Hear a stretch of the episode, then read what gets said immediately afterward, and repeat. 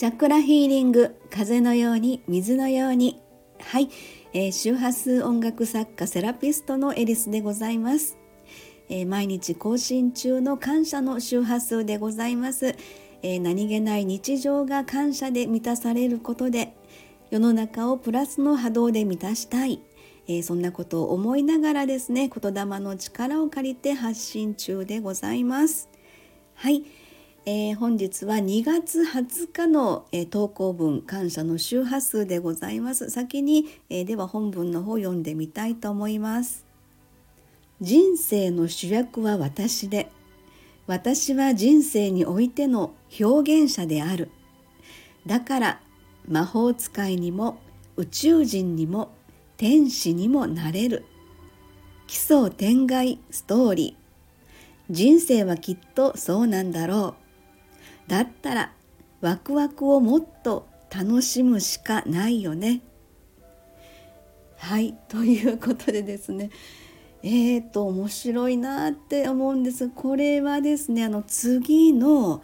えー、2月24日が乙女座の満月になるんですね。えー、その時の、えー、チャクラメッセージをあの少し、えーと、とその時の天空図からですねいろいろ言葉をえー、まあ、イメージしながらですねそのチャクラメッセージを綴っていた時にですねすごく面白いなと思って、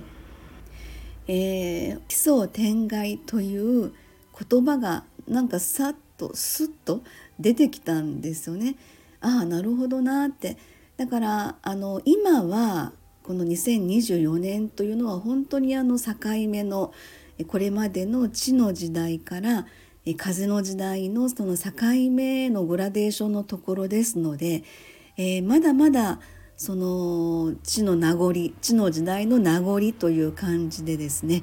えー、私たちはもちろんそのなんていうの生まれた時から地の時代に生きてきたわけですので、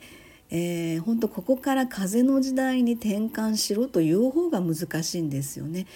でなんとなくイメージ的に思ったのがまあ、奇想天外という言葉が出るのは今の今というのか今はもう風の時代なんですけれどもこれまでの思考回路というんですかね地の時代の名残がその言葉が出てきたんですよね。でも風の時代に入っても5年10年経ったところで、えー、この奇想天外的な発想はきっと当たり前になるんだろうなってていうふうに思ったんですよ。えー、まあ、私はなんとなくそのチャクラというところをやっぱり想定してイメージをしていきますのでこの柔らか頭とか柔軟な思考っていうところがものすごくこう今後の肝になるなとはなんとなく感じているところではあるんですね。えそれで、ま、第6第7チャクラという、まあ、頭頂部分ですけれどもその方向性であのイメージをしていくとどうしてもやはりこうスピリチュアル的なイメージが優先されていくんですが、えー、今はそれがスピリチュアルという感覚であったとしても本当5年10年先になるとそれが標準装備になるんではないかなというこれなんとなく私のイメージなんですよね。えー、そういうところで、まあ、今回乙女座の満月、えー、面白いんですがいろいろあの人、えー、人間関係、えそのパートナーシップ的なそこがですねものすごく何か重要的なラインというのか、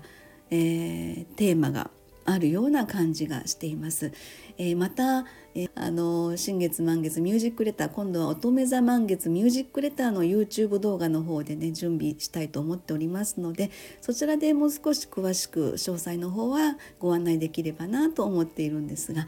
はい、えー、そんなところでですねえー、っと奇想天外ストーリーということでなんとなく頭に浮かんできた。もうそしたら私たちは今のこの人生を本当にワクワクすることこれをもっともっと楽しむしかないなと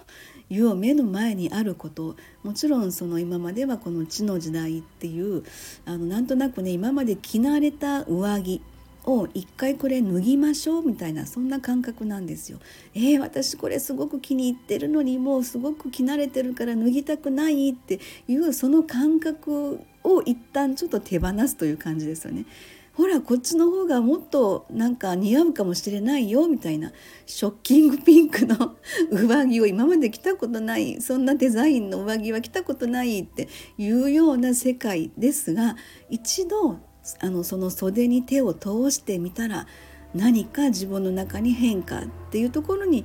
えー、案外気づくかもしれないそれが柔らか頭であり柔軟な思考というふうなところに結びつけばいいなとそんなふうに感じております。はい、今日のサムネイル画像ですけれどもこれはあの神戸のですね芸術センター、えー、でちょっと下見に行ってきた時の、えー、社長との